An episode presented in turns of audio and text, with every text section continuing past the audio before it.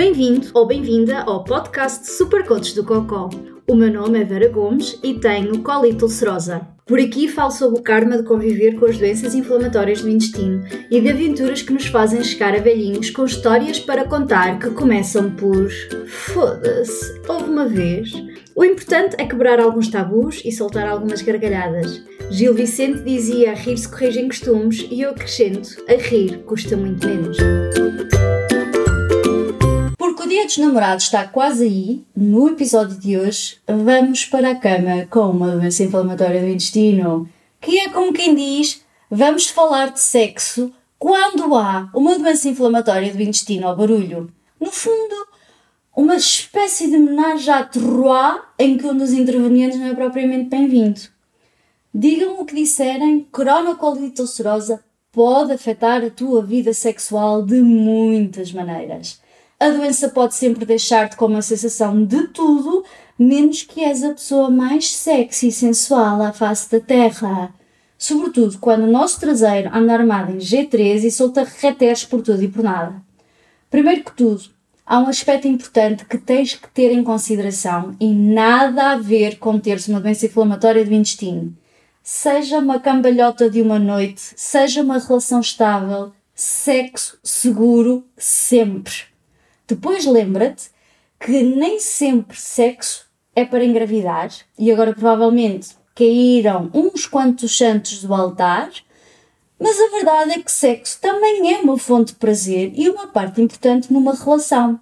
Se não estás a pensar em ter filhos, e se és mulher, convém pensares qual o método contraceptivo que melhor se adequa para ti e uma conversa com o teu gastro e com um ginecologista vem sempre a calhar.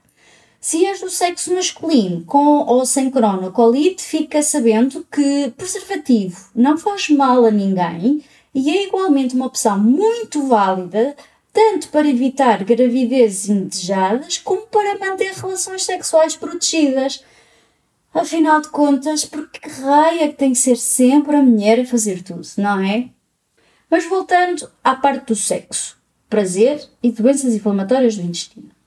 Quando se tem Crohn ou colite ulcerosa, é garantido que haverá alturas em que te vais sentir tudo menos atraente, com tudo que a doença e por vezes os tratamentos fazem ao teu corpo.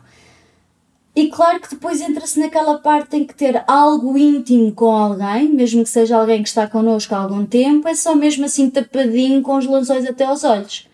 Mesmo que não tenhas um problema com a forma como vês o teu corpo, é natural que possa existir algum desconforto e até dor durante o ato sexual. Mas para que fique claro, dor não é normal, ok? Pronto. E depois é claro, aquele fator muito importante que influencia mais que o mercúrio retrógrado, a doença está ativa ou está em remissão? É certo e sabido que se a doença estiver ativa, vais-te sentir mais cansado ou mais cansada, que a última coisa que vai passar pela mente é ter assim umas horas de ramboia. E é óbvio que com aquela coisa de ter que ir à sanita a qualquer momento e com muita frequência gera aquele medo de te esmerdares ali durante o ato, não é? É assim só mais uma acha para a fogueira chamada stress. E adivinha, stress não é nada bom para que haja sexo. E perguntas tu, e muito bem, Oh, super coach, mas eu, eu posso ter sexo com a doença ativa? E eu, no alto da minha insignificância, digo-te que pode depender de vários fatores, porque cada um de nós, com uma doença inflamatória do intestino, não tem duas crises iguais, não há propriamente regras escritas. Mas é claro que para pessoas com sintomas mais significativos, como dores abdominais, a diarreia com sangue, ou então até a tomar certos medicamentos, especificamente medicamentos que são usados cozinho acima, não é? Bom, digamos que nesses casos a participação na atividade sexual se calhar é assim um bocadinho mais desafiante. Tens que ver como é que te sentes, não é? E depois há uma coisa chamada testosterona, uma hormona ligada ao sexo, que é, e nem te passa pela cabeça, feita de colesterol. Ora, doença ativa pode levar a níveis mais baixos de colesterol. Logo, isso faz com que o corpinho de Lula acamada fique com valores mais baixos de testosterona. Se tens níveis mais baixos de testosterona, digamos que sexo não estará no topo das tuas 10 prioridades para o dia. Por isso, se o teu apetite sexual anda pela moda baixo, pode ser uma boa ideia falares abertamente com o teu médico e pedires que ele verifique os níveis de testosterona, os teus, não o dele, e quiçá haverá uma solução que te possa tornar um tigre ou uma tigresa.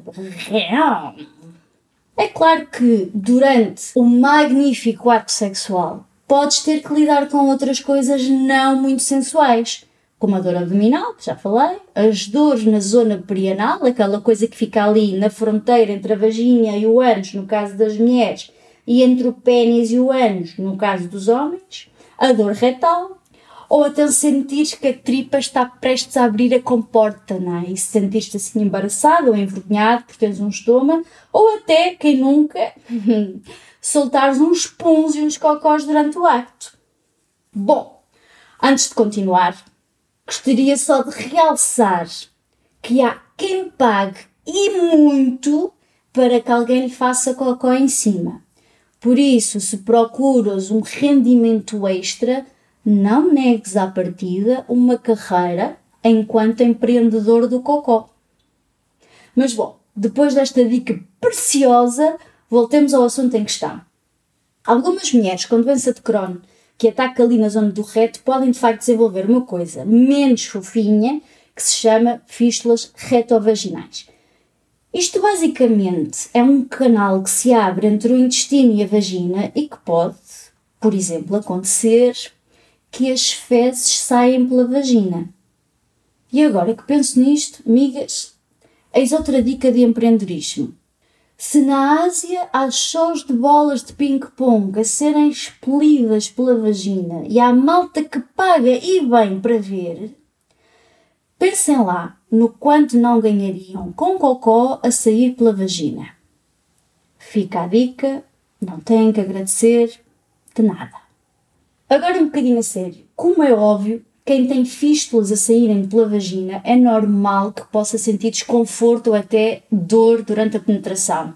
Mas algo que deves saber: ter dor durante o ato sexual não é normal. Portanto, perde a vergonha e fala com o teu médico sobre isso, até porque pode ser um sinal que a doença está a agravar, ok? E depois há aquela questão que sexo não se limita a pênis dentro da vagina, ok? Existem aqui múltiplas variações possíveis, tendo em conta a tua orientação sexual, até ao facto, por exemplo, de existirem muitas formas de só obterem prazer, não é? E é por isso uma pergunta comum que nós agora vamos falar, porque muitos têm esta pergunta, mas poucos verbalizam, não é? se uma pessoa com doença inflamatória do intestino pode ter sexo anal. Em primeiro lugar, deixar bem claro que com ou sem doença crónica, só te deves envolver em práticas sexuais, sejam elas quais forem, com as quais te sintas confortável. Nem toda a gente tem gostado de sexo anal, da mesma forma que nem toda a gente tem gostado de francesinhas. Quando te envolves em sexo anal e se estiveres em remissão, deves considerar exatamente as mesmas precauções que se aplicariam a qualquer outra relação sexual ou qualquer outra pessoa.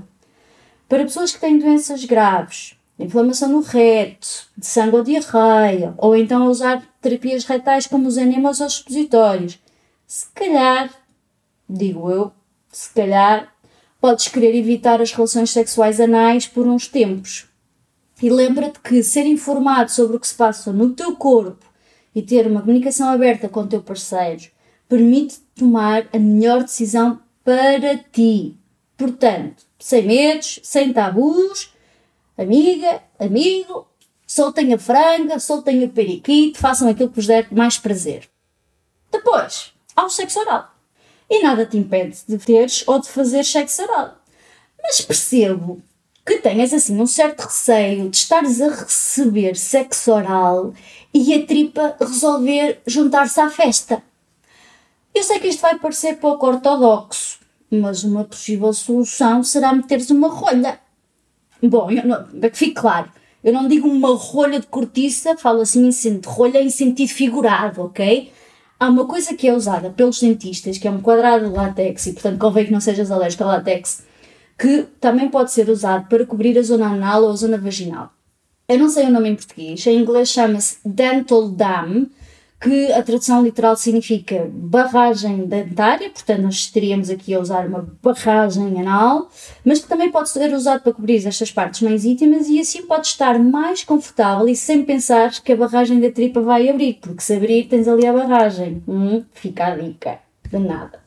Agora, algo muito importante que tens que ter em atenção é que, seja qual for o problema sexual que possas ter ou que possas sentir, e não me refiro só ao facto de sentir dores, deves falar com o teu médico, porque ele pode fazer alguns ajustes no teu tratamento que te ajuda a sentir-te melhor e que possa ajudar-te com a tua vida sexual. Por exemplo, a maravilha dos esteroides, também conhecidos por cortisona, podem causar ganho de peso, acne, alterações de humor e nada disto vai contribuir positivamente para a tua vida sexual. Bem pelo contrário.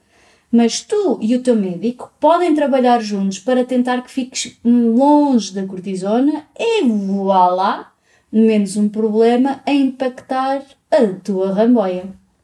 Mas é claro que também homens com doença de Crohn ou colite ulcerosa podem também notar algumas alterações na sua performance sexual. E eis as boas notícias, amigos.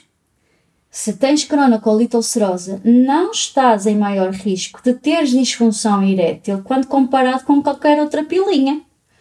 O único cenário clínico em que poderá haver algum problema é num tipo muito específico de cirurgia feito quando é colite ulcerosa.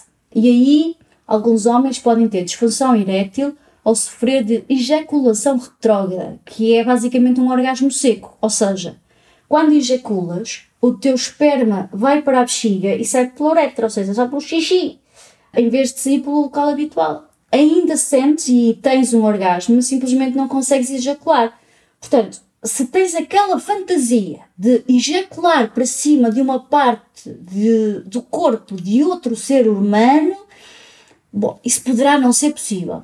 E é claro, e sim, isto poderá causar problemas de fertilidade e para isso é que haverá médicos para te ajudar caso queiras ser pai, ok? E para que saibas, na verdade, a maior causa de problemas com a ereção em homens com doença de Crohn ou colite ulcerosa é a depressão não diagnosticada ou não tratada. Por isso, não te acanhes em cuidar da tua saúde mental e do teu corpo, nem de falar com o teu médico se algo não vai bem. Mas bom, já falamos de homem uh, e mulher com doença inflamatória do intestino, grandes noites acordados em ramboia ou dias, quem, é, quem, quem sou eu para julgar, mas falta também referir a questão das ostomias, até porque para muitas pessoas a ostomia pode ser um motivo de embaraço ou não te sentires assim tão confortável para te despires à frente de outra pessoa e começarem assim num vai em vem frenético rumo ao limpo a minha sugestão é que procures um tipo de roupa, sim, pro sexy, que esconda de certa forma o saco da ostomia. Para as senhoras, queridas, há 10.500 opções disponíveis, não é? Até aqueles bodies super sexys que se abrem entre as pernas, conseguem fazer o serviço todo e o saco nem vê-lo. E a mesma coisa para os homens. Se vocês usam aquelas cintas no ginásio para enaltecer a musculatura, também podem usar uma para esconder ou para segurar o saco, enquanto deixas o teu Zezinho em total liberdade para fazer coisas giras e interessantes a dois, não é? Agora, há também algumas dicas básicas para quem tem saquinho e vai para a ramboia. Para começar, se calhar é uma boa ideia despejares o saco antes de entrares em ação. Ou então podes trocar para um saco mais pequeno, por exemplo, ou porque não, usar umas decorações para os sacos, porque se é festa, é festa para todos, não é? Pois há algo muito básico relacionado com a segurança do teu estômago. Ou seja, não enfies lá os dedos, nem vibradores, nem objetos estranhos, não é? Porque, por muito aliciante que possa parecer a ideia para fazer algo diferente e único, obviamente que não é boa ideia, ok? E por fim, algumas dicas importantes nesta coisa de sexo e intimidade. Primeiro que tudo, fala com o teu parceiro. Uma conversa honesta, franca, é meio caminho andado para se sentirem mais próximos um do outro e mais à vontade. Conversarem sobre os receios, mas também sobre o que cada um gosta, o que excita cada um. Ajuda imenso, porque senão anda toda a gente aí um bocado perdida no, no, assim, perdida no meio do deserto sem GPS, não é? E já que estamos a falar com o parceiro, lembra-te também de partilhares as posições em que te sentes mais confortáveis ou as posições que te dão alguma dor ou então as tuas preferências. Toda a gente tem uma posição preferida. Ninguém nasce ensinado e ninguém tem o dom da telepatia e adivinhar o que é melhor para ti. Portanto, enche o peito de ar e fala, verbaliza, explica à outra pessoa o que gostas, quais são os teus receios, o que é que é melhor para ti e tenho a certeza que conversando vocês vão chegar a um consenso do que é que é melhor para ambas as partes. Por isso, aconteça o que acontecer, lembra-te sempre de uma coisa. Se algo não correr pelo melhor, se soltares um pum ou se te cagares todo no processo, diz desculpa, não tive intenção, foi um acidente, lamento. E depois ri, ri e diz: temos uma história para contar que começa por Foda-se, houve uma vez. É tudo por hoje. Se gostaste do que ouviste ou achaste interessante, se esboçaste um sorriso ou soltaste uma gargalhada, então está na hora de seguires os desígnios do Buda e liga-te a nós no Instagram e que Buda do Cocó esteja contigo.